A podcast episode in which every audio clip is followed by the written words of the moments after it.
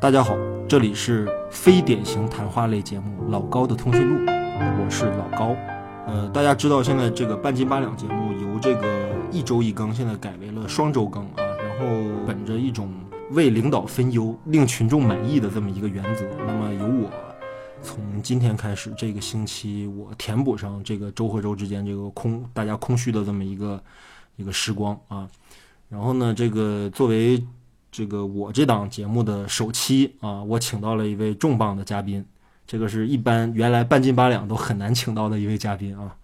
我欢迎一吨先生好，大家好啊！啊我们我深入支持这个我们的一国两制的这个策略。啊，已经一国两制了是吗？对啊， 对啊，那我是我是哪哪一制呢？呃，就分而治之嘛，是啊，吧？分而治之对吧？啊对对对对对，所以哎，这反个我正还我得一 反正我一统天下的一个原则是吧？对，因为我们知道啊，这个节目如果要变成这个现在的这种形式，就是一周半斤八两，一周老高通讯录的话，嗯，那么半斤八那个这个一吨先生，像我们节目这些老嘉宾，嗯，将会频繁的做客我们的节目，对吧？对对他的对出镜率可以大大的提升对对对啊。对，那么我们今天这个找半斤呃找一吨先生来，嗯我还不太习惯 啊，找一吨先生来。 啊，那么我们今天肯定大家知道对吧？我对们啊一定会聊一部爱情电影，嗨呀，对吧？哎呀，就我总是有一些擅长嘛，对吧？对对尤其对我知道啊，可能很多尤其是热心女听众，对吧？啊，想热情对。那就听想想听我，对吧？对吧？想对吧？想想征求一下你的这个恋爱建议，啊，对对对对啊对，然后这个就是爱情专家一吨先生啊，嗯。然后那今天带来的是哪一部经典的爱情电影？这个它的名字呢啊，翻译的很有诗意啊，对，叫“天涯何处觅知音哎呀，”。哎，那么这个电影是什么一个情况？你可以介绍一下。这个电影呢，这导演呢，可能啊，这个熟悉这个美国电影史的朋友呢，可能比较清楚啊，这个这个这个导演叫伊利亚·卡赞，嗯，哎，他是一个艺术成就极高，但是嗯呢。个人的这个这个什么，他他他一个很很受争议的一个电影导演啊对，我们知道他的对吧，在政治上呢啊有一些啊模糊不清的地带，因为大家知道，原来这个一吨先生啊跟这个半斤开了一个叫“好莱坞经典爱情片”的这么一个专题。对对对对然后呢，其实严格来讲，《天涯何处觅知音》这个电影啊也符合好莱坞经典爱情片这个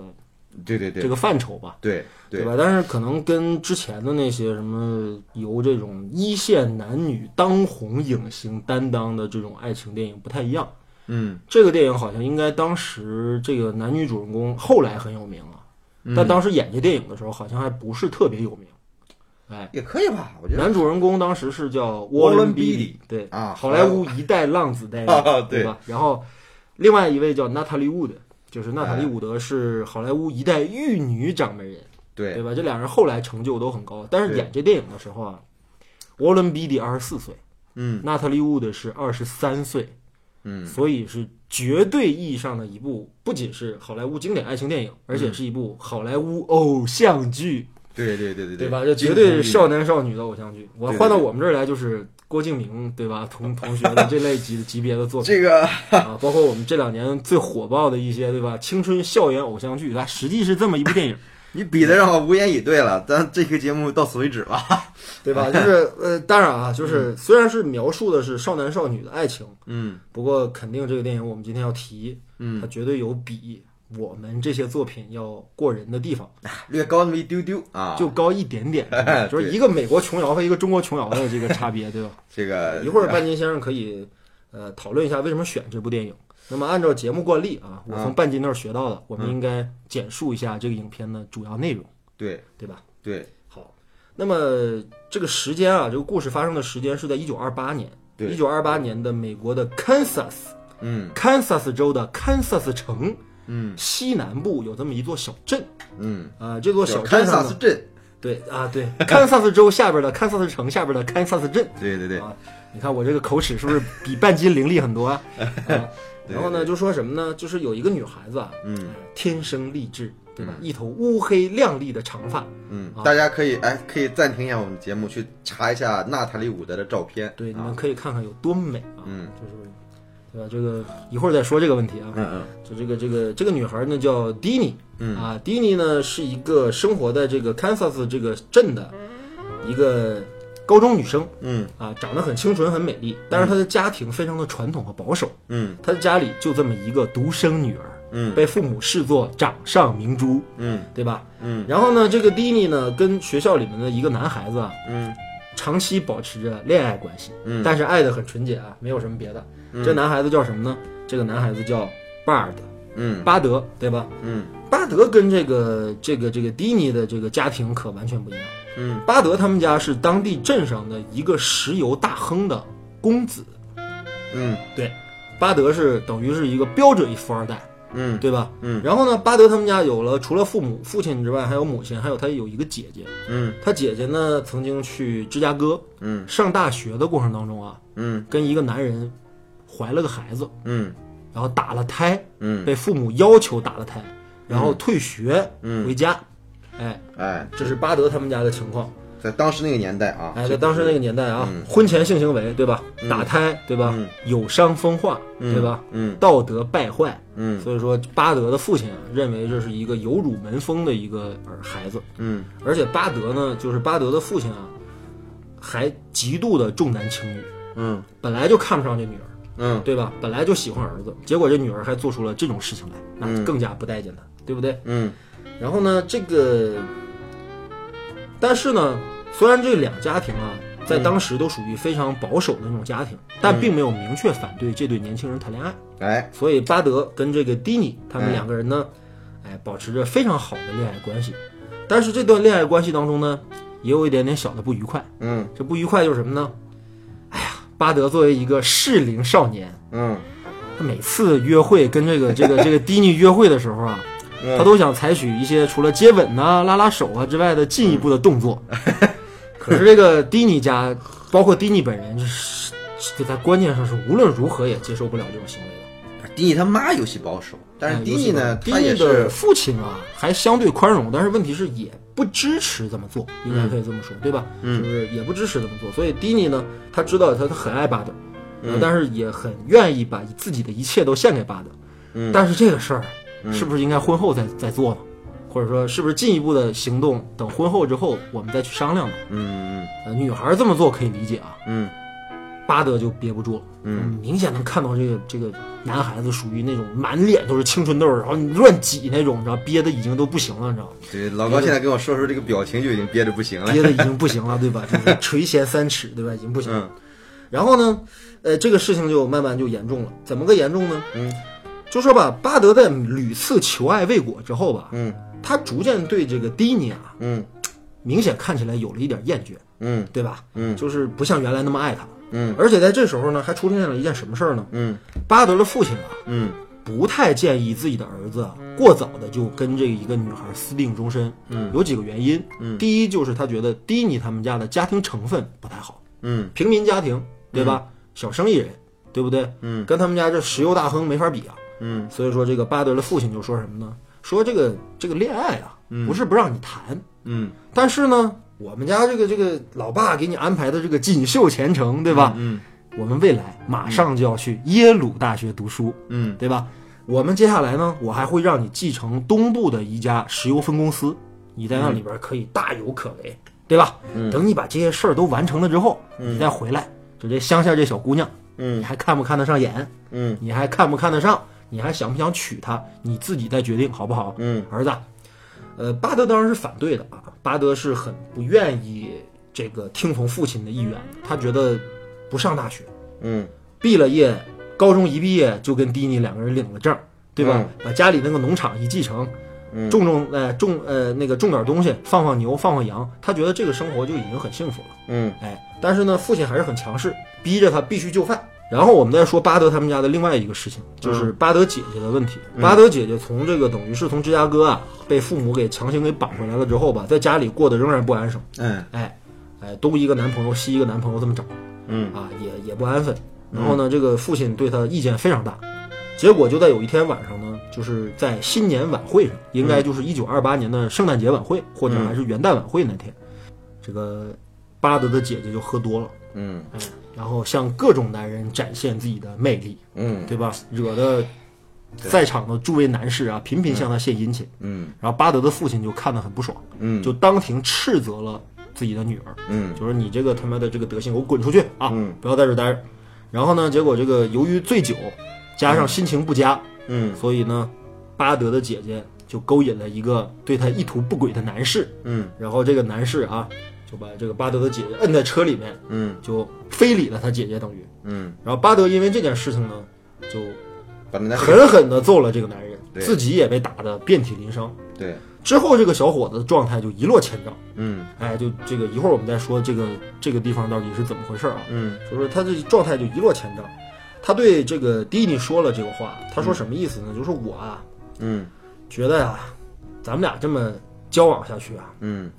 也不会有什么好结果。嗯要不然我们还是分开一段时间，你看行不行？嗯啊，这是跟迪尼说的话。嗯另一个呢，他在学校呢是篮球队的和这个橄榄球队的著名的中锋，对吧？嗯嗯是一个这个这个体育健将。嗯结果因为这件事儿了之后，他的这个体育事业也受到了影响，嗯打球的时候突然晕倒了，嗯经检测是肺炎。嗯哎，之后呢，这个 Bard 嗯变本加厉暴露出了一个渣男的本色，嗯对吧？嗯他明显是跟那个迪尼，就他们班的另外一个女孩，两个人勾搭在一起。嗯对，那个女孩本身就对霸的人就很有好感。对嗯然后一看这个现在啊，这个这对金童玉女终于啊分崩离析、劳燕分飞了之后，他有了可乘之机，嗯然后就把巴德给给给给给给给据为己有了。嗯然后这个事情呢就被这个迪尼给知道了，嗯然后迪尼呢就非常的痛苦，嗯啊，他精神上受到了很大很大的刺激。然后接下来呢，他呢就开始有典型的这种精神分裂的这种症状，啊对，开始胡言乱语，嗯开始魂不守舍嗯，啊，叫疫病吧，应该是呃，反正就是就是没事儿的时候，就是突然一下子就泪流满面啊，就是已经精神上受到了很强大的刺激。对，然后就这就这样呢，等于休学了几个星期，嗯这眼瞅着啊就到了那个学校的这个晚会了，就是学校的那种就是毕业晚会。嗯啊，然后呢，这个时候呢，就是这个 Bard 身边有两个兄弟，嗯然后就有一次就跟 Bard 说，说你是不是跟那个迪尼，你俩是不是啊拉倒了是吧？ 然后 Bard 说，那对啊，是啊，嗯说你你你们俩拉倒了，那我我上行不行？我我看迪尼看好已经很久 了。然后 Bard 这时候说了一句极其冷酷的话，嗯说那你就去吧，对吧？啊，没有阻止，对吧？嗯然后结果这其中就有一个男孩子呢，就去以这个邀请迪尼参加这个舞会为由，嗯把迪尼从家里边找了出来。嗯迪尼的父母也觉得女孩老在家里边这样以泪洗面啊，天天这种这不是办法，对吧？不如让她出去玩玩。嗯啊，迪尼就打扮的花枝招展啊，穿了一条小短裙儿，她原来绝对不敢穿成这样啊，嗯化了妆，然后戴上那个呃彩色的头饰啊，嗯然后打扮的漂漂亮亮的。她不是为了跟这个男孩一起去参加舞会，嗯她是希望能在舞会上见到巴尔的，嗯对吧？嗯然后在舞会上呢，她确实顺利见到了巴尔的。嗯然后呢，就是希望表示说想跟 Bard 重归于重归于好的这种愿望。嗯然后结果 Bard 还是把他拒绝了，嗯呃，非常冷酷的拒绝了。嗯然后这等于迪尼的精神再次受到了打击。嗯然后呢，他呢就是结果就是想约迪尼那个小伙子呢，嗯就把迪尼拉到了就他们年轻人经常幽会的一个瀑布那里，嗯然后呢企图霸王硬上弓，对吧？嗯，当然这个迪尼誓死不从啊，嗯就从车上走了下来之后，结果就不小心就溺水了，嗯在这个瀑布那个地方差一点就溺水身亡，嗯然后被大家救了下来之后，迪尼的精神状况更差了。嗯然后在这个时候呢，迪尼的父母决定将女儿送入精神病院去疗养。嗯哎，这个已经救不了了，赶紧送过去，对吧？嗯。然后这也是一种无奈之举吧。然后接下来呢，这个 Bard 那边怎么样呢？他被父亲基本是强行送入了大学，嗯然后呢，Bard 在大学里面过得也是这个这个潦倒度日，对吧？嗯不求上进啊，不上课，嗯不学习，嗯天天去酒吧里边喝酒，嗯对吧？然后天天去放纵自己，嗯，然后还在这个餐馆里面，学校的那个餐馆里面邂逅了一个意大利姑娘，对。对吧？跟这个意大利姑娘两个人聊得还很不错。噔噔噔噔噔噔噔噔噔噔噔噔，然后呢，这个啊，你你哼这段是什么？教父嘛，好吧，啊，然后结果呢，这个听说儿子啊，嗯这一学期这个七门功课高挂红灯的父亲坐不住了，嗯父亲就急忙来到这个耶鲁大学，嗯就跟这个校董对吧，嗯就聊。这校董建议什么呢？就是像你儿子这个情况啊，嗯我们啊劝退，嗯对吧？嗯所以我们耶鲁不能接受这样学习状态和学习成绩的嗯孩子，对不对？我觉得他既然不喜欢在这儿念书，那你就让他走吧。嗯啊，巴的父亲很强硬，嗯说他妈的你们怎么着也不可能把我儿子从这个学校里清退，他的问题当爹的我来给他解决，嗯对吧？然后呢，这个巴尔的父亲把这儿子接出来了之后说：“你什么情况你？嗯你是不是还惦记那个乡下小姑娘啊？嗯对不对？你是不是还满脑子想着她呀、嗯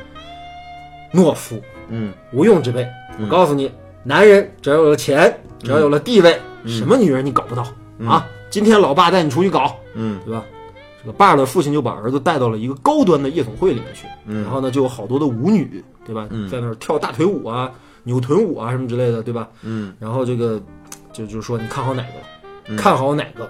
老爸今天就给你哪个就给你送过去，送到你房间里去。嗯，对吧这然后这对结果呢，正好在这些舞女当中啊，有一个女孩长得还真的有点神似迪尼，当然对没有迪尼那么好看，但是对真的有点神似，也是黑头发、嗯啊。然后呢，这个就说，哎，这女孩是不是很像你那个那小女朋友 啊？儿子说，这个巴尔的说像是像，可是她不是她，嗯差得远。嗯对吧？哎呀，老爸说你这个事情不要想不开嘛，对 吧？就等你有了之后，你来跟我说这个事儿。嗯然后呢，结果呢，这个等于老爹还是强行的给儿子房间里面把这女孩给送过去了。嗯结果就在当天晚上发生了一件什么事儿呢？嗯，我们知道一九二八年是一个什么什么年份，对吧？经济危机，嗯股票大跌，嗯啊，石油市场这个紊乱，嗯所以呢，老爹当天晚上接到了一个消息，就可能说他破产了，嗯啊，没有明确交代，但基本是这个意思啊。对，就长长的这种债券啊和这种账单啊，嗯就打出来了。嗯父亲绝望之下一跃从楼上就摔死了。嗯然后第二天早上，大家通知巴尔的说，这个人是不是你父亲，对吧？巴尔的看到自己父亲的尸体，简直是面无表情。嗯啊，就说我会把他带回家乡去埋葬了啊，就这样了。嗯等于这个事儿呢，就是告一段落。嗯呃，看时间应该过去了好几年，嗯，也就迪尼也在精神病院里住了好多年。哎，这时候有一个有一个小细小细节哈，嗯因为他迪尼的父母本来是平民家庭，对，之前的时候一直讲他们持有这个巴尔的父亲那个那个公司的股票，对，对吧？就是一直说一直在涨，一直在涨。对他们本来想一直留着来着，结果那天的时候，因为这个他他们的女儿进入精神病院，他们一家人不得不把股票卖掉，给他女儿治病。对，哎，结果这一下因祸得福了，嗯，卖掉之后没过几天，股股市就崩盘了。对，巴尔的父亲就自杀了，哎，对哎，对哎股市就崩盘了，经济危机就来了。对然后呢，但是呢，这个迪尼他们家就很幸运的逃过了一劫吧。对，然后呢，迪尼呢，在这个精神病院疗养期间嘛，认识一个也在同样在这儿疗养的一个小伙子，这个小伙子叫 John，嗯，两个人聊得还挺好，小伙子长得也很帅、啊，虽然比巴尔的差了点儿，但是也还不错。对对，然后呢，他呢就明确对这个迪尼表示了好感。嗯，然后迪尼呢出院的时候呢，就跟自己的母亲说了，说我呢遇到一个小伙子，这小伙子叫 John，他跟我求婚了，嗯我呢考虑现在嫁给他。嗯然后父母说那也好啊，嗯呃不错呀、嗯但是这个时候呢，这个迪尼就问了一句，嗯就说爸的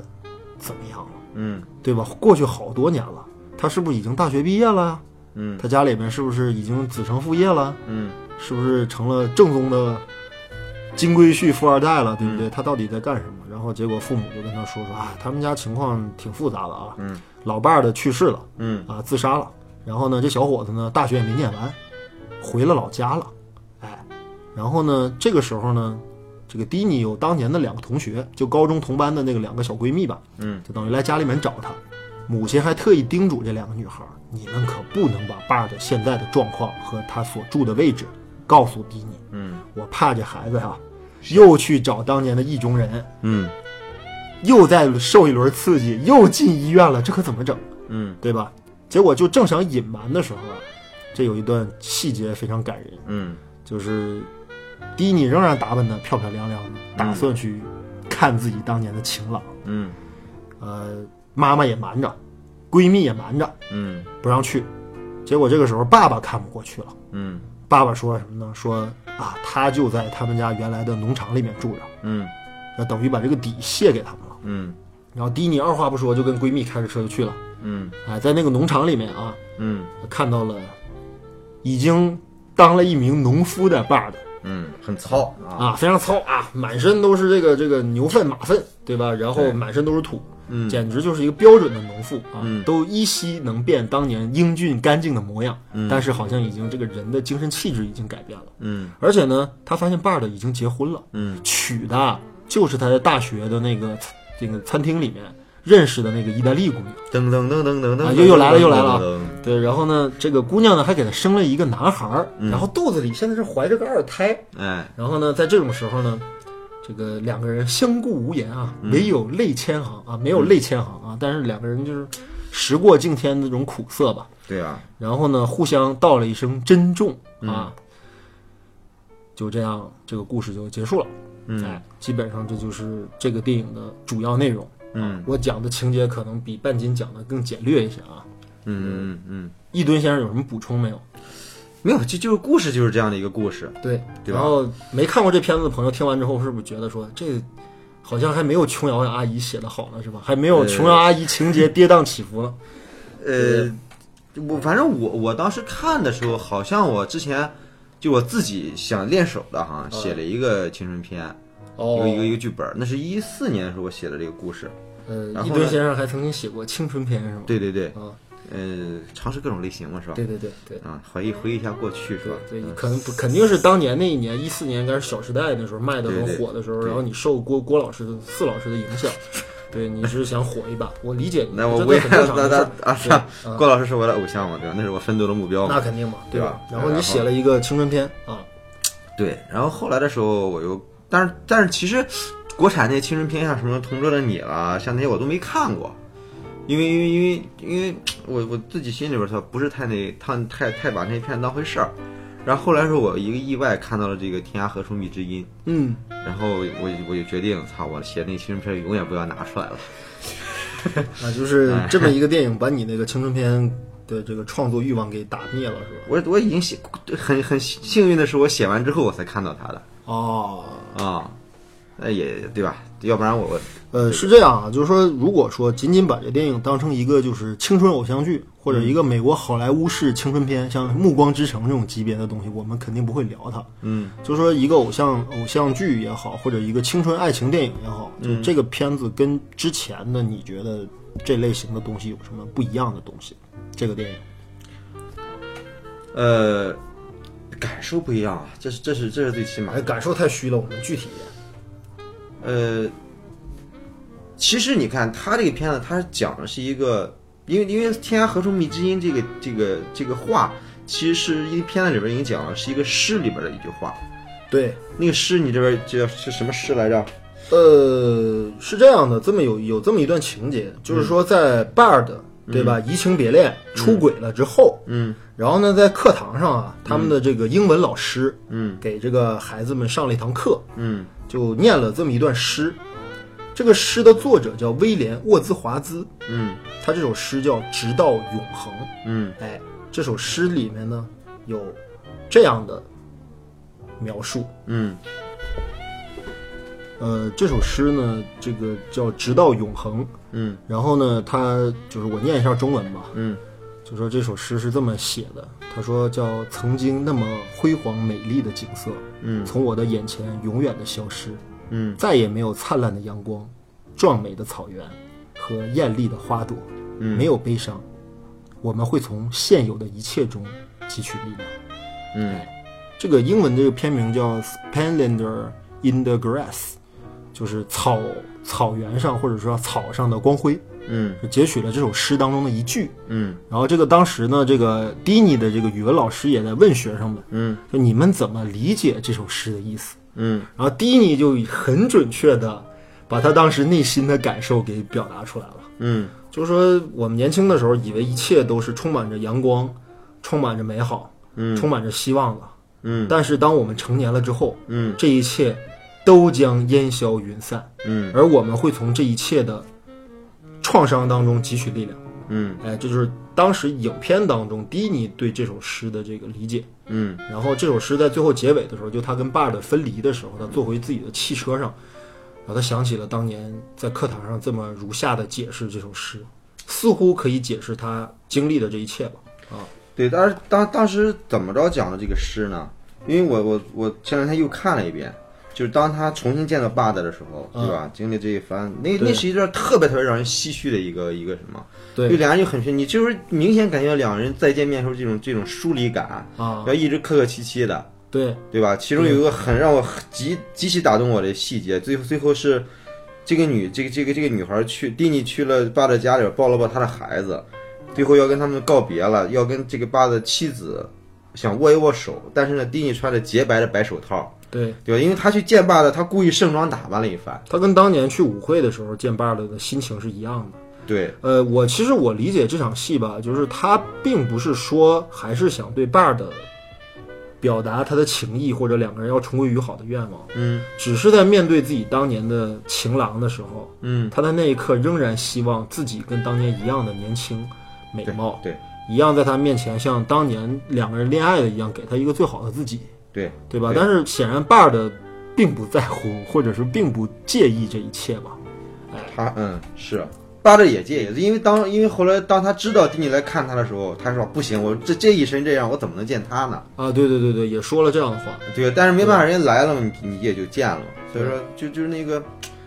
对吧？就就丁尼最后跟爸的妻子握手，对吧？他是白手套，然后他妻子一身手上一身灰，对然后没法没法直接握手，就握了握手腕儿。对，那是一个当时让我泪奔的一个点嘛。嗯，然后后来当他回来，当当他在车上的时候，他女伴问他说：“你嗯还爱爸的吗对？”这个地方我在想，他怎么回答这个问题，哎，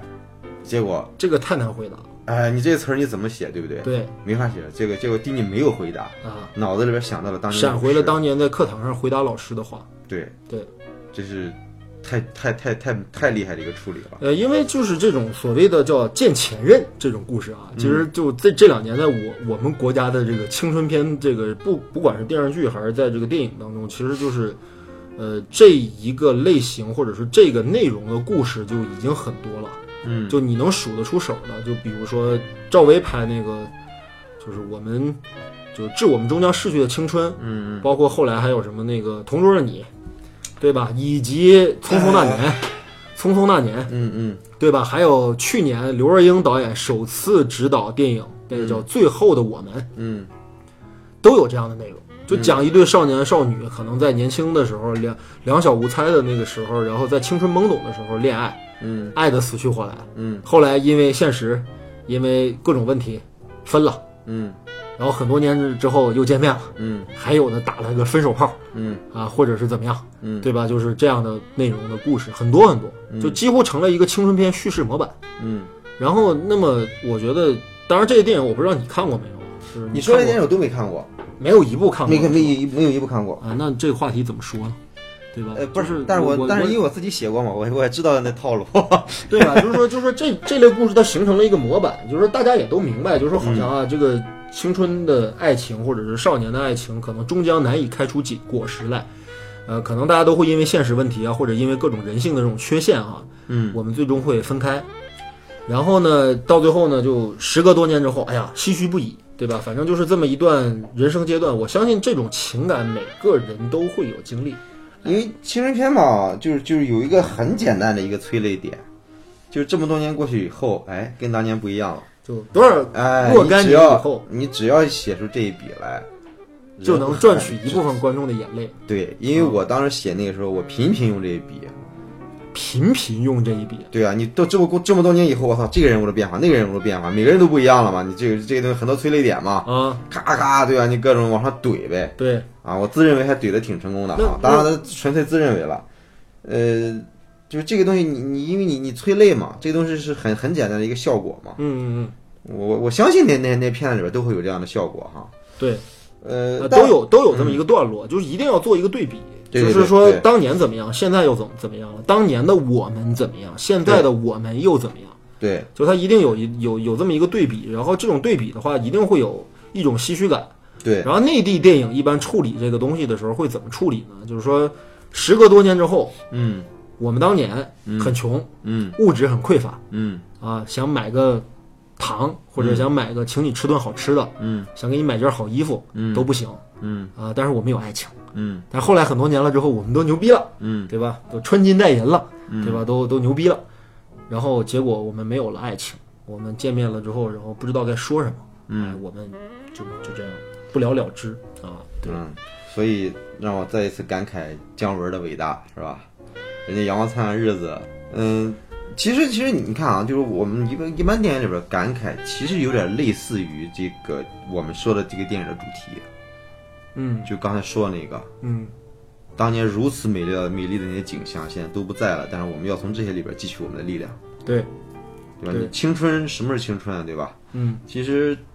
那个青春是因为你是从儿童向成人世界的一个过渡嘛，对，就那时候你其实从童年的时候，这个人自发那种那种生命力是很强大的，你是全世界都是自己的，对，对吧？你你所有事情都是我的，我将来一定可以怎么样怎么样。但是呢，你你你随着长大，其实你是一个逐渐和世界，你在对抗世界的过程中，逐渐和它达成和解的一个过程对，啊，也有可能你有可能就就被它打败了。嗯，啊，也和解是是最好的一种解决方案，对，对吧？你胜利是没有的对，啊，或者你就永远被他打败对，啊。所以说，为什么我们看到这个很多人，对吧？年老之后郁郁寡欢，对吧？纵酒了也罢，吸毒也罢，啊，有人会生命会走向沉沦的。嗯，其实呢，和这个是有很大关系的，因为其实你你在一个关键的节点上，你被打败了。呃，我觉得一吨说的这个是一个很终极的问题啊，就是我们还是回到这个电影里来，就是说，我个人看完这电影之后，我也很感动。我觉得这也是我看过的，可能就是青春、爱情电影当中我最喜欢的一部。嗯嗯可以说是最喜欢的。嗯就是因为别的那些东西我也都看过，就是为什么一个大致内容或者走向类似的故事，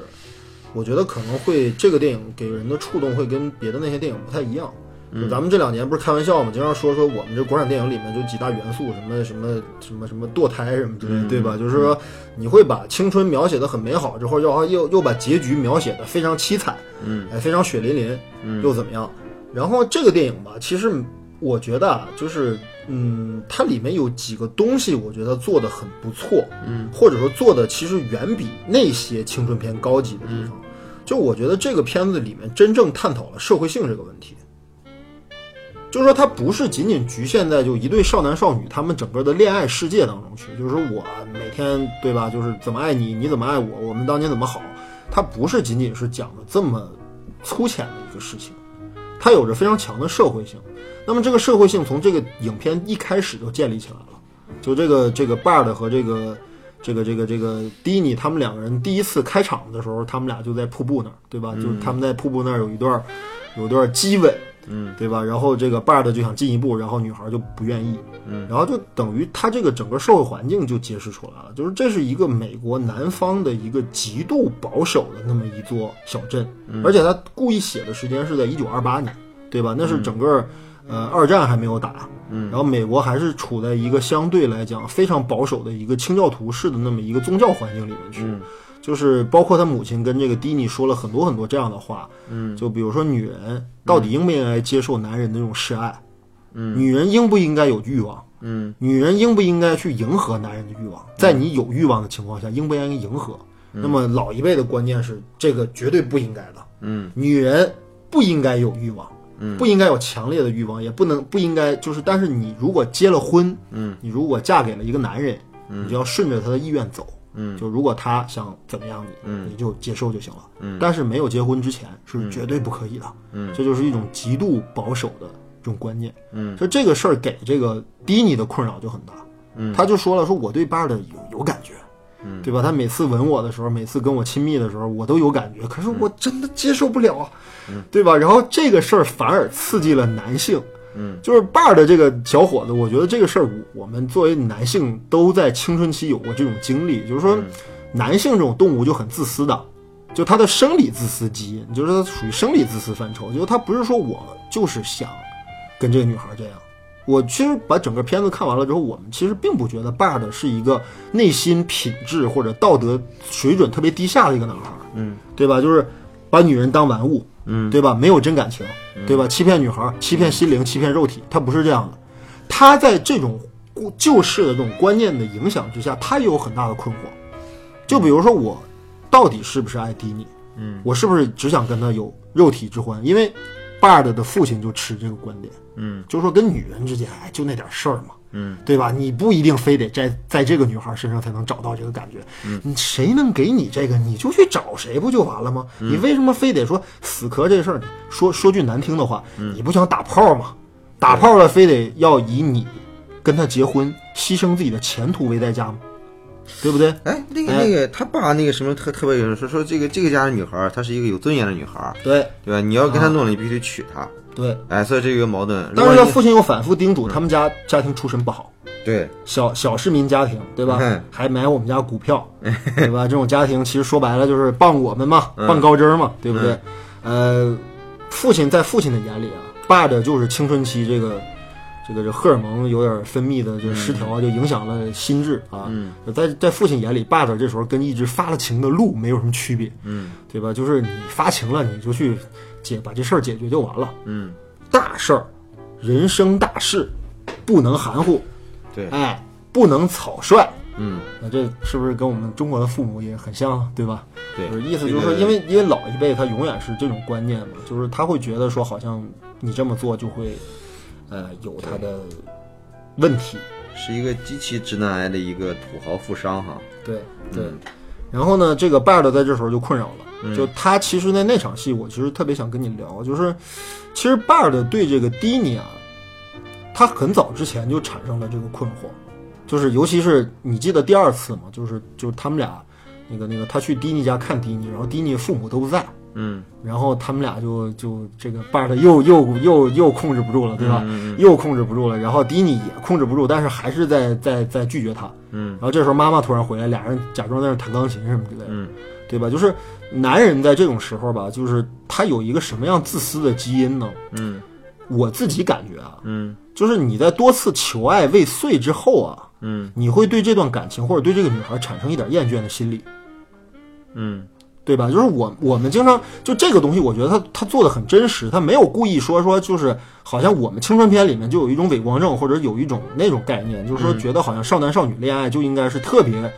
呃，纯粹的、特别青春的，嗯对吧？特别特别柏拉图式的那种恋爱，嗯对吧？就是我们俩之间就是牵个手，嗯我就你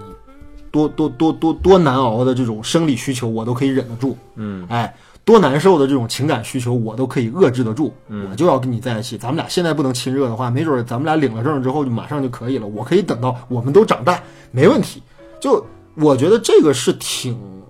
不真实的一种说法，就是或者或者说像琼瑶式的那种爱情，对吧？琼瑶式爱情都是俩人爱的，我操，生死生死契阔吧，就爱到那个程度了之后，仍然不涉及一丁点儿性爱的内容，那不傻逼吗？两人无性嘛。你你对吧？他在拳王这个人简直是太可笑了。就对，但是你看这个这个《天涯何处觅知音》上来第一场戏就是表现了这个性欲在这个男女青青少年男女身上它不得施展的这么一个点。就这个爱，在最开始的话，就是我们两个人都没有索取到我们最想得到的那个东西。男孩这么想推倒这女孩，女孩也不是不想接受这男孩，可是就是要把他推倒，还有可可是就是接受不了他这种行为，对吧？就等于两人牺牲在一种观念之下，就这段感情没有得到一种正常的释放，嗯可以这么说。嗯，哎，这个电影上映的时间是一九六一年，对，咱们知道一九六一年之后，美国已经社会已经变成什么样了，对吧？嗯就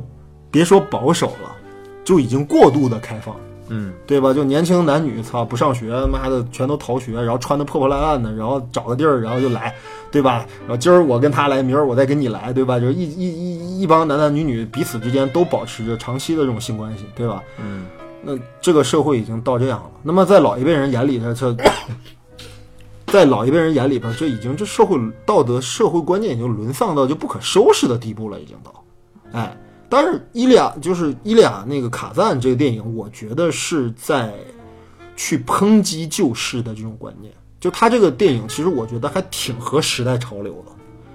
就是说，就是说，你这这这对男女，他们俩这个性压抑这问题到底怎么造成的？哎，就这个性压抑这个问题，又给他们俩这个人生造成了多大的影响？就是这个东西，性与爱能不能分得开的问题啊？我就觉得他他这个肯定没有这么简单，没有这么浅的去去去讲这个东西。呃，但是这我觉得它这个是它里面的一个主要的一部分内容，主要冲突点嘛，对，主要冲突点他这个他其实他把青少年恋爱的时候，这个冲突点抓的特别特别准，特别特别好，对，对吧？为什么他俩造成分手？为什么？你像我，我之前那那你同不同意？就我刚才说的那个，就是说拜尔的他其实对这个迪尼啊嗯产生厌倦，包括最后那个出轨嗯这些行为，从一个根本的一个逻辑上来讲，就是他这个欲望得不到施展，并且受到了他父亲和他姐姐的影响，导致他其实抛弃了他的所爱。他不是说他出轨了之后他不爱迪尼，我认为他这个他对迪尼的厌倦不在于说他他他对这个这个他他跟迪尼分开啊，嗯，不在于说因为他对迪尼的厌倦。如果说当时他一直处于一个禁欲的状态里边儿，我认为爸的可以一直能维持这个状态。呃他可能每次都想弄，每次弄不成，但一直这么维持着。不，但是问题是，他做出的决定是，迪尼，你以后离我远点，我们俩不要继续了。那是因为他姐姐。那这个心理是什么心理？我觉得这个心理是巴德厌恶自己，怎么理解？呃，就是就是因为他他就是说，其实他家里边是有两两种引导力量的，父亲，一个是父亲，一个是他姐姐。呃，父亲跟他姐姐的引导力量又不一样对啊，啊。父亲是让他做一个事业有成的，对啊，一个这个甚至是一个这个禁欲啊，不能叫禁欲吧，就是一个事业有成的、不为儿女情长所累的成熟男性，这对是父亲的观念。对但姐姐的观念是什么？一切的这种旧观念、旧道德都是他妈 bullshit。对啊你，要跟随你自己的心，想跟谁好就跟谁好，想跟谁走就跟谁走，对吧？对他姐姐是这种观念，这两种观念太对立了对啊，啊！他姐姐是一个及时行乐的人嘛，所以说，当他看到了那个那个那他个姐姐宴会上，他姐姐的他姐姐那次大爆发，他姐姐被侵犯，因为啊对起因也是因为他父亲，对他父亲在那么大那么多人面前当众羞辱了他姐姐，哎对，就那个那个爆发之后，我操，就是说，对于对于他来说，内心是一个极其不堪的一个事儿。嗯，那是一个直接的一个触发点，让他以后做了远离自己女孩儿、亲喜欢的女孩儿这么一个选择。其实那个对于他来说，他是一个自暴自弃的一个选择。而且在之前我记得这场戏在这场戏之前有一个铺垫，嗯，就是姐姐又找了一个男朋对友，对是一个跟他爸岁数差不多的一个老男人，对然后介绍说这哥们儿是贩私酒的。对就是《美国往事》里 Max 干的那个事儿，对吧？对你想 Max 是个什么样的人？我操，他姐找了这样一个男朋友，你可想、对吧？这是个什么样的人？嗯。然后呢，这个弟弟巴尔德就劝姐姐，嗯，就说你别这样了，你这是在毁自个儿。嗯然后他姐姐一怒之下抽了巴尔的好几个嘴巴，然嗯后到最后又很心疼，就是弟弟，我其实不是针对你，我其实针对我们爸爸，嗯我你不能听他的。嗯如果你听他的话，你总有一天你会后悔的，嗯你总有一天你会后悔的。嗯，这是姐姐给他说的话。紧接着就发生了宴会那那那一场戏，对，其实我觉得那那一刻的时候，就是那一刻的时候，当宴会上这个事情触发了，这个这个就是发生了之后呢，嗯，爸的不自觉的在里边扮演了父亲的角色，对，他把这个就就就是，其实他姐跟那个人完完全是你情你情我愿的，他出来之他后姐把，姐也没有死乞白赖拒绝嘛。呃对啊，而且他姐姐明明是被父亲羞辱了之后，他姐姐产生了更加逆反的放纵行为，就对这我他们就要跟找一男人来，对啊你不是骂我吗？你越越骂我，我要来，哎，对，对，就是说那一刻的时候，你你爸的这个心情是很复杂的。你没法，他不像一般的好莱坞电影，他他是他，你知道这一刻人物心里边有什么样的变化，但那一刻就是那个宴会上的时候，他这个变化太复杂了，以至于你很难去描述。但那一刻的时候，爸的他他尽管他非常非常厌恶他父亲的那一套说教，对，但是呢，他不自觉地成为了他父亲，从此以后开始向他父亲妥协。但之后，但是那段过程里边，爸的内心是非常非常不情愿、非常非常消极的。这个这场戏我觉得就是很难度很高的一场戏，这也是足见功力的一场戏。对啊，就是一般情况下的话，你看我们去写，就是说，比如说那个赵薇那个《致青春》吧，其中有一段戏，就是他那个主人公叫陈孝正啊，由我们这个赵又廷老师扮演的这个男孩，他从小是一个被母亲严厉教育长大的一个男孩，嗯母亲给他灌输的思想就是什么呢？你必须勤学苦练，嗯好好搞你的学业，未来你要考取重点大学、嗯名牌大学、嗯优秀的专业，嗯然后为这个家，为我，为你过世的父亲，嗯哎，为我们这个这个贡献你的一一生，你的人生就是一座绝对不能什么，他那个台词写的就是你的人生是绝对是一座严丝合缝的一个大楼，任何一栋砖或者任何一个设计有缺陷都不可以。嗯然后到最后等于是什么呢？就是他跟那个女主人公，他们俩最后分别的那场戏是他要出国留学了。嗯他不想放弃这个机会。那如果要是坚持下去的话，可能面对着跟女孩分离的这个事儿。嗯然后呢，他决定跟女孩分手。嗯女孩表示说：“说你可以跟我，你你你可以，你你可你为什么说你出国了就要分手？我们可以，我可以等你啊，嗯，我可以怎么样啊？”然后他说：“不行，这个事儿对于我来说和对于你来说都是难以承受的，算了吧。”就他放弃了这个事儿。所以说这个东西它它很 low 嘛，因为它会把这个冲突非常非常表面化，就到底要出国还是要爱情，对吧？对，对吧？其其实，当你选择出国不要这段爱情的时候，一定绝对原因一定不仅仅是你选择一个前途本身，对，你内心深处有着更大的一个选择。而这个《天涯何处觅知音》里边，我们看到这个爸的内心深处的这个选择。他那一次是就是他对抗父亲的过程中的失败，呃，我们可以这么理解，就是如果说把 Bard 和刚才我说的陈孝正这两个人物比较起来而言的话，陈孝正可能有一个内心动力，就是说我为了所谓的成功，或者我为了所谓的事业，可以不惜一切代价，这个女孩可以被牺牲掉。但 Bard 显然不是这样的想法，因为大家知道，其实这个电影我们看完到最后知道，Bard Bard 不是一个有上进心的男孩，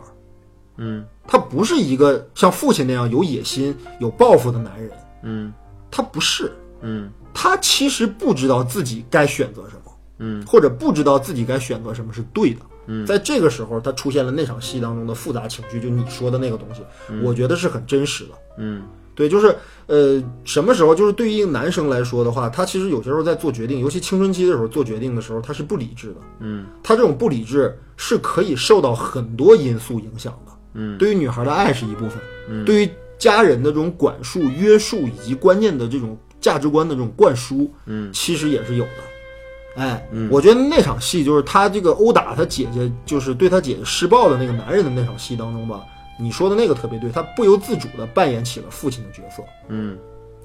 从他内心深处，其实他是接受不了姐姐这种行为的。对啊，所以说那一刻的时候，他这个纠结痛苦，当他扮演了他那父亲角色之后，他内心一定就是非常非常厌恶。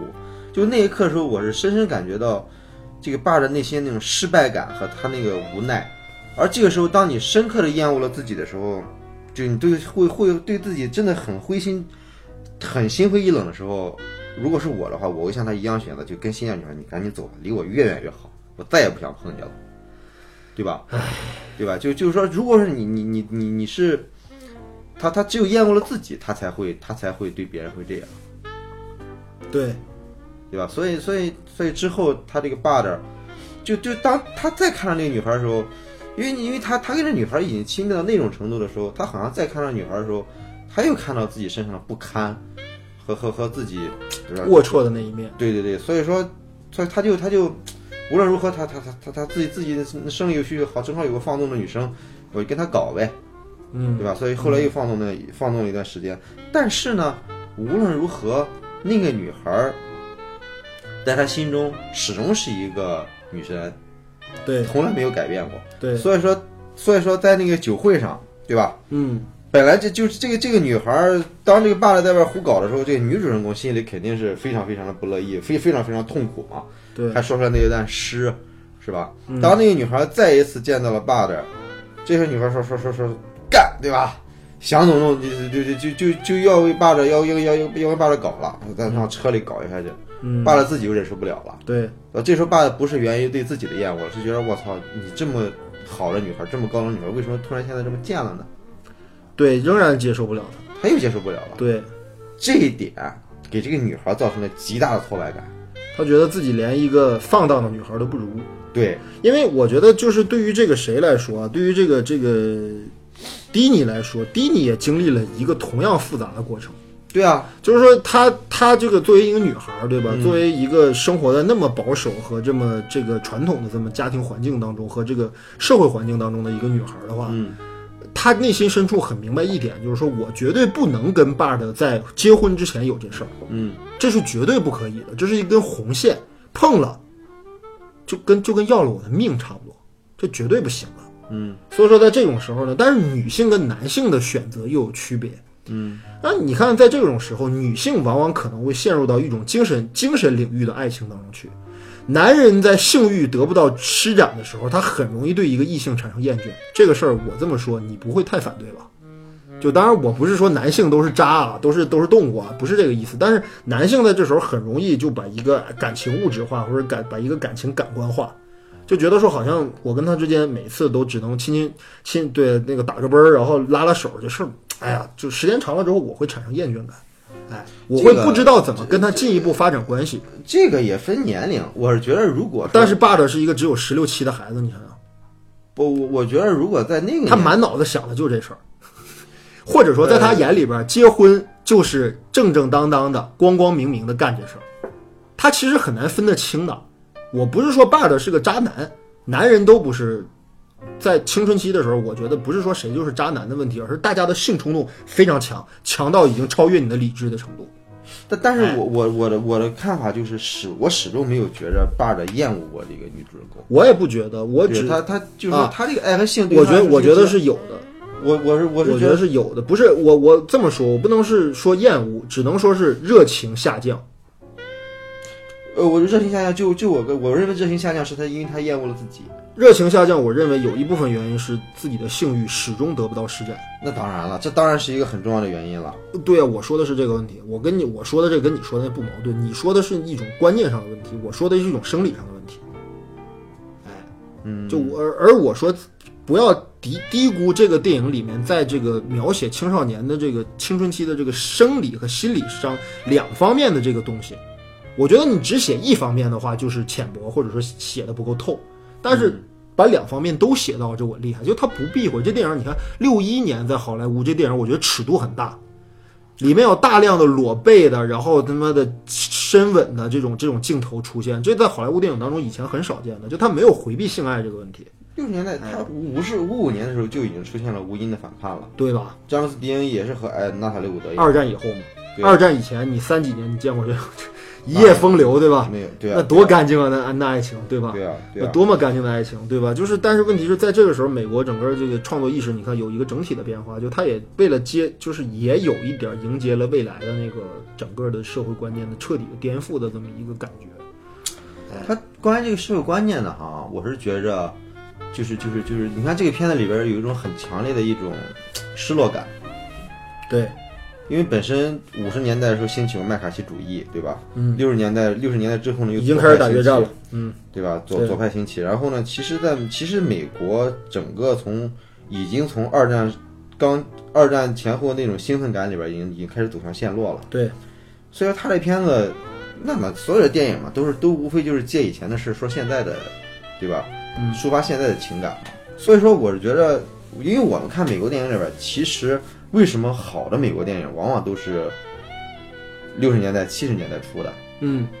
就是因为其实人啊，什么样的人是往往一个人在失败的时候他是最明智的，一个人成功的时候可能他就要忘我了，可能可能就要嗨了，这时候成功的时候可能就要冲昏头脑了。其实一个国家也是，哦，啊，你看国家三三三四十年代的时候，好莱坞黄金时代的时候，对吧？美国经济蓬勃的时候，经常会对吧？一种一种，这啊个我跟半斤之前聊那个二战专题的时候，就结尾的时候我说过这个话，就是说美国的民族意识和国家意识，包括民众的这种热情，对于美好生活的这种向往，嗯和对于自己的这个国家的这种美好的前景的这种欢欣鼓舞嗯啊，在二战时候是结束的时候是达到一个顶峰的，对啊。然后对紧接着就急转直下，紧接着右派抬头啊，然后包括整个国内的这个各种声音就开始斗争就开始尖锐起来，包括打了一场差一点把美国搞分裂的一场越战，对吧？对，所就以说是你我我把你刚才说那话简单理解一下，我翻译一下，大致我就觉得说，其实，呃，在一个社会观念相对紊乱，或者说在一个社会观念相对有剧烈冲突的时代啊，嗯，反而会有好作品。对，因哎为，如果要是在一个社会形态相对稳定的情况下的话，大家可能都会觉得没什么不好的，对吧？就比如说你像好莱坞在四五年之前，嗯，它有很多电影是带有明确、鲜明、黑白分明的道德判断的，嗯，就是这这么做就对，这么做就不对，这么样就好，那么样就不好，嗯，对吧？它有这么多这这样的观念吗？但是我们后来，你看，我们经常说一个话，就是说，好的电影里面其实应该不做道德判断，嗯做道德判断多少会有点肤浅，嗯对不对？嗯，我觉得这个这个天涯何处觅知音啊，他其实也没有做道德判断，嗯这是我最欣赏他的地方，嗯对吧？就这个巴尔德是渣男吗？对吧？然后那个、那个那个那个那个女孩是个是个是个是个放荡的女人吗？对吧？嗯，这里边哪个人你说是坏的，或者说就是纯纯反面的人物？父亲吗？姐姐吗？我觉得都不是。但他给予了每一个人物相同的理解，哎，而且剖析这个人都剖析的很深，就是你会觉得哦，呃，迪尼他们家里面把这个女孩培养成这个样是很很很正常的事情，爸儿的那个家里面把爸儿的培养成这个样子也是很正常的事情。那你说到底是谁造成了这一切的悲剧呢？这么一对儿青年男女，他们俩多么郎才女貌，多么搭配，多么般配的一对儿人，为什么到最后要以这么尴尬的尴尬的方式来收场呢？嗯，对吧？那谁该为这个？我们经常啊做做这个这个语文课本的时候，就说经常有批判现实主义或者批判角度来说，究竟谁该为这一切的悲剧负责，对吧？万恶的封建社会，对吧？就是我们经常会有这样的这种这种逻辑判断，但其实我觉得。伊利亚卡赞或者说这个编剧在处理这个文本的时候，他仍然还是很宽容的。对啊，对啊。他如果说，因为毕竟我们讲的是卡赞嘛，你像卡赞，我觉得他比你像比利华尔德这样的这样的人，他的见地其实要更要高得多。呃，所以说我们我们讲，因为因为比利华尔德去玩玩那些类型电影，而类型电影往往是拔高道德观的嘛，往往是树立道德观的嘛。所以说我们讲比利华尔德牛逼，就在于他不不不从道德立场去判断。但我们讲的是卡赞，如果说卡赞，我们再说道德观这个问题的话，我觉得对于卡赞他有点太 low 了。因为呃，卡赞这么说吧，就是呃，卡赞其实我们之前你看过他那个《码头风云》和那个《月号街车》的看过那俩片看子过吧，也都是根据舞台剧改编的。然后卡赞电影其实都有很强的社会性，对啊而，且有很强的阶级属性。就它倒不一定说是挑动阶级对立，挑动阶级对立肯定不是好电影，或者肯定不是好的艺术品。但是它有很明确的阶级属性，其实是为了凸显这个社会的复杂性。嗯，当然，就是说分属两个阶级吧，故意以阶级话题去制造矛盾是琼瑶干的事儿。就我这是大富大贵之家，你一贫贱民间女子，我凭什么看得上你？这就很 low。但是其实我们看到，就是很多社会问题或者很多阶级问题，它是潜在的。就那个小镇，大家彼此之间都很好，而且啊，爸的他们的父母也没有明确就当着这个迪尼的父母面儿明确表示鄙视他们家人，没有。他们都处的都不错，表面上看起来处的都不错，但是绵里藏针。比如说那场戏，就是那场教堂之之后的戏，你记不记得？嗯那场戏那个 Bard 的母亲好像就跟那个是应该是迪尼的母亲就聊那么一段话嘛。嗯就迪尼母亲就意思就说，哎，你看我们家这两个啊，嗯咱们两家这这对儿哈，嗯哎，这挺好的嘛，对不对？然后巴尔德他母亲就说，我儿子未来是要去耶鲁上学的，嗯就这一下就这话就没法聊了。嗯嗯就他没有明确表示说我看不起你们家人，你儿子、你姑娘算什么东西？你们家算什么东西？你看不上你们家，没有这样，这样很很傻，嗯或者说很挑动民粹这样。嗯但是其实他明确表现了，就是这两家的阶级差异导致了父母在观念上有一个很大的冲突。嗯哎，迪尼他的父母觉得他们这个这个两个人结婚之后，毕业之后结婚嫁班儿的这事儿没问题，嗯但爸的父亲和母亲显然不同意，而且爸的那个家里面那母亲根本就是缺席的，嗯他母亲在家里面没有任何话语权，他家就是他爸一个人说了算，嗯哎，他爸怎么凌辱他姐姐，怎么给他规划他的人生路线，这俩孩子没法反抗，根本嗯对吧？嗯哎，嗯对吧？所以说，我觉得就是悲剧这个东西吧，我们经常会说说，哎，某一个时代造成什么悲剧，其实这个东西都太肤浅。嗯，不是某一个时代造成的悲剧，而是人类社会本身就充满着这种悲剧。嗯，就它不可调和。我给你讲个故事，老巩。嗯，我有个，就是他们俩的故事，我觉得就是另外一个版本的巴尔德和迪尼。嗯就是怎么呢？我有一朋友，他家庭条件不错，当然也不是那种就是你知道啊，嗯思聪对吧？不是没到思聪这个级别，但是也不错。呃，父母都是高级知识分子，然后呢是做这个这个制片人啊、导演这个行业的。然后呢，他们这个男孩就跟我关系很好。然后他们家呢，就是这个男孩就找了一个女朋友，这女孩我也认识。这女孩呢长得很漂亮，嗯哎，但是家庭是干什么的呢？嗯，是在我们家那边有一个这个等于批发市场啊，嗯卖东西的小商贩，嗯哎，就这么两家。然后呢，这男孩是精虫上脑是怎么回事？反正不知道，反正就跟这女孩好上了。嗯然后这女孩家里面呢，就特别就特别欣赏这个男孩子和这个男孩子的家，首先，我这哥们儿长得一表人才，嗯而且呢会说话，嗯对吧？特别会说话，特别会会会会会会会会社会交际嗯啊。这个女孩儿呢，就感觉就好像就是修养差一点嗯啊，就是可能呃不太懂事儿，或者比较幼稚，有些时候。然后呢，这这个这个这女孩儿的父母呢，就特别关心，就是说你们到底什么时候啊，嗯赶紧早点把证儿领了啊，嗯对吧？怎么样怎么样？然后但男孩儿他们家就始终就是一个模棱两可的态度，嗯就包括男孩儿本人也是，哎，我得可能得去国外念个研究生吧，嗯或者怎么样，就是他始终在拒绝这个女孩儿。嗯然后呢，后来呢，这个女孩家也觉得可能啊，那你们感情稳定就好呗，对吧？要不然的话，你这个这个等你几年，对吧？等你这研究生毕业了之后，你们俩再好，对吧？然后呢，这个事儿呢就这么一拖就拖了好多年，嗯最终两个人还是分手了。嗯是男孩在国外的时候找了一个女朋友，然后跟你女孩提了分手，这个事儿就不了了之了。嗯哎，我是有一次回家的时候撞见了女孩的父母，嗯女孩的父母就跟我描述了这个事情的大致的前后的这个经过。嗯呃，女孩当然这个是他们家的一面之词啊，就不代表这事情的真相就是这样。但是女孩女孩的父母他给我了一个什么样的一个感受呢？他觉得这一家人就指男孩那一家，从根儿上就没瞧得起我我们，觉得我们家 low 嗯没文化，嗯小小商贩，哎嗯，他们家好的不得了，啊，那如果你当年就是这么想的的话，那耽误我女儿这么多年的青春，这算怎么回事儿啊？嗯对不对啊？你们这是到底想干什么呀？啊，你看这个事情就是另外一个版本的 Bard 和 d 尼啊，就它仍然存在着就是我们不愿意正视的一些社会问题，就是关于阶级、关于人和人之间的差异、观念上的差异、经济水平的差异、阶级成分的差异，它仍然有这些问题。它这个问题就很复杂。我们刚才说了，这有一个社会观念的问题，社会观念导致了性压抑，性压抑导致了两个人感情不稳定，对吧？嗯然后紧接着就是一个阶级问题，阶级问题意味着这这个两个家庭对这两个孩子的未来和前途，他妈的有不同的规划，对吧？嗯然后紧接着又有一个什么问题呢？又有一个社会问题，就是这个经济大萧条这个事儿。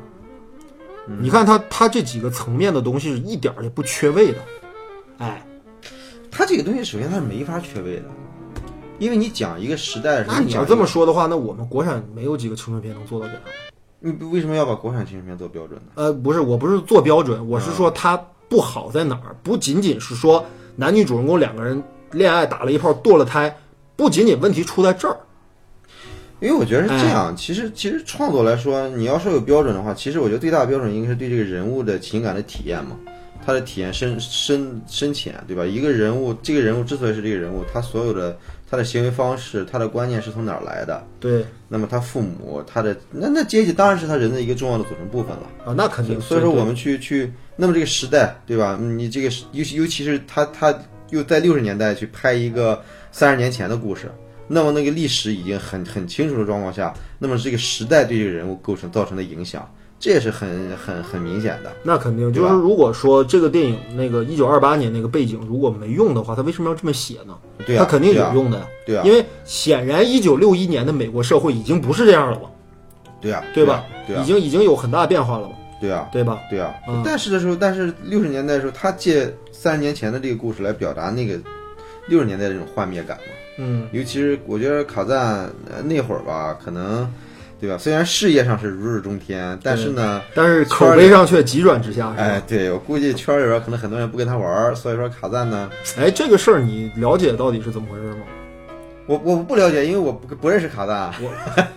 不是，关键问题是我好像也没从任何一本人的回忆录，好像卡赞没有出过回忆录吧？有回忆录，但是我没看过。我也没看过，呃，嗯但就是是就是这这个这个事儿，可能跟听众朋友介绍一下，就是说在麦卡锡主义盛行的时候，就五三年的时候嘛，就是好莱坞不是有一批那个所谓的左翼的艺术家们被呃被供出来了嘛？嗯就是那么提供罪状的人是谁？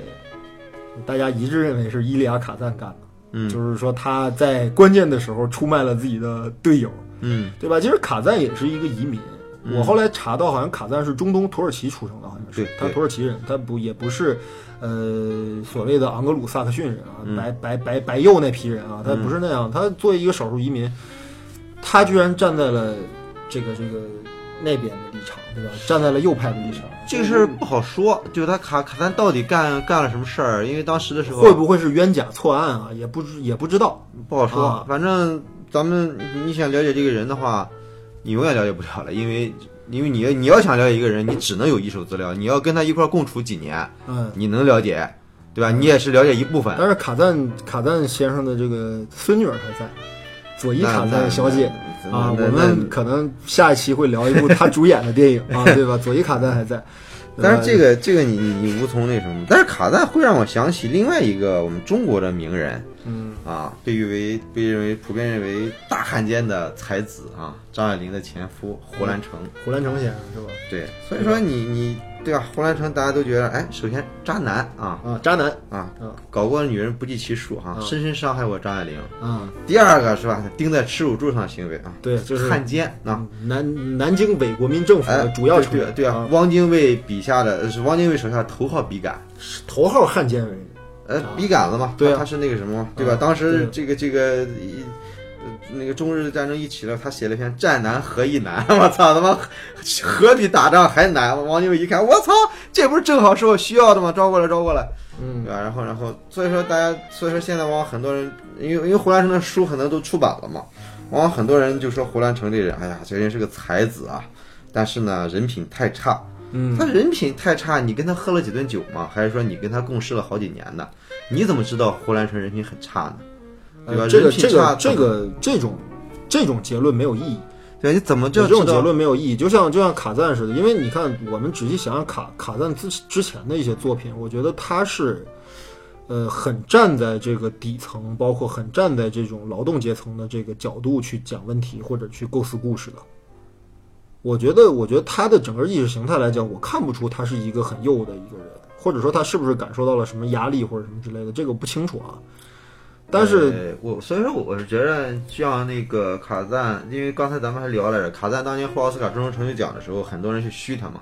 很多人在虚他，这会让我想起另外一个事儿，就最近的这个 Me Too 运动。嗯迷途运动之前是我老是跟半斤聊的时候，我会聊昆汀，对吧？当所有人都在那个哈，那那个那个制片人叫什么来着？就是呃维维维维维恩斯坦，对吧维恩？斯坦当所有人都维都恩斯坦在都在骂维恩斯坦啊，尤其是很多人说我不知道他是那样的人，我知道他是那样的人，我坚决不跟他不跟他合作，合作啊，对吧？唯独昆汀就说，哎，他一直就那样，我怎么不知道？我从来都知道。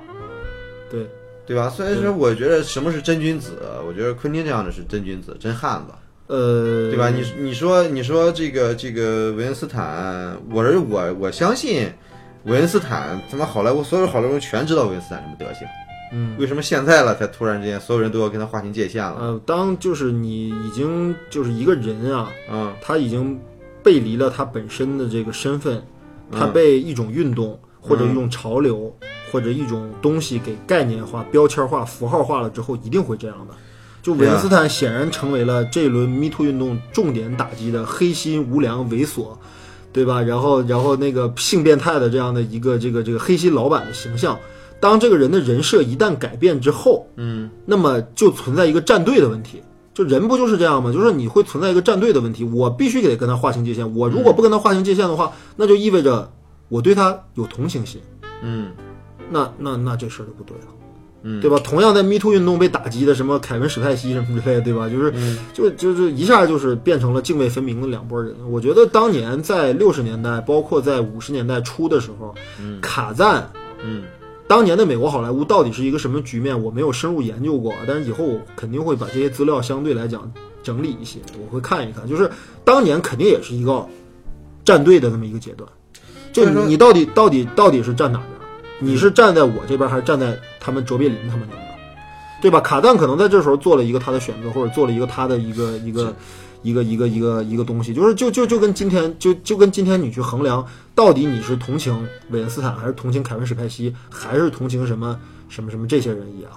我觉就得你卡要站赞，队。我倒我我现在我其实是想，我没法评价卡赞这个人，因为这个事事情，咱们就算查遍所有资料，嗯你也很难查得了一手资料。你像当年的时候，如果说 FBI 调查过卡赞，你能把那些卷宗找着吗？你能把卡赞的公认书找着吗？嗯，这些东西肯定它是保密资料，对吧？对卡丹当时到底对 FBI 说了什么，咱们不知道。对就算咱们知道他说了什么，他把那帮人全举报了。卡丹是在什么样的情境下举报了，咱们也不知道。对，所以说，就我刚才说，如果想评价一个人，你要说这个人人品怎么样的话，你真的要跟他共事一段时间，啊，你才能知道他怎么样。呃，咱都不认识卡赞，我就我是觉得，就卡赞这个人，我是觉得，我我想我我我是觉得，就是就是那些在奥斯卡颁奖的时候哈，除非是有一些有一些真的是是是跟卡赞本身有一些这个这个这个这个冲突，或者是怎么样的，你你去虚他。我是觉得这个这个有理由啊，本身你知道卡赞对吧？你跟共事过，被卡赞伤害过，对，你虚他，我我这个我觉得可以。如果说你只知道大家都说这人是个汉奸，是吧？嗯我也虚他，那那我觉得没有必要随这个流嘛，随这个流嘛。所以说啊，其实就是我们其实对于艺术家或者对于这些文人啊，有些时候其实最重要的看待他们的一个角度吧，就是作品。对，这个东西不要再去上升到人身攻击或者当年历史当中他有什么所作所为的情况下，对呃我们一天会说无数无数句话，对啊，在一个紧张的年代里面，我们所说的任何一个字眼儿，或者对啊嗯说发表的任何一种观点，只要被人看到了之后，它就一定会成为某一种罪状或者某一种指责的口实。嗯这是政治干的事儿，嗯，这不是艺术该干的事儿。艺术就是这作品好就是好，对不好就是不好。对，哎，所以我觉得就是还是他这个人的这个这个片子还是真的很不错，很推荐大家看一下这个电影。对，然后你还有什么要说的吗？关于这个电影，我没什么要说的了，我就是推荐大家看一下啊，我这是这那是就哎，啊、我们力推的一部电影，哎，对，然后。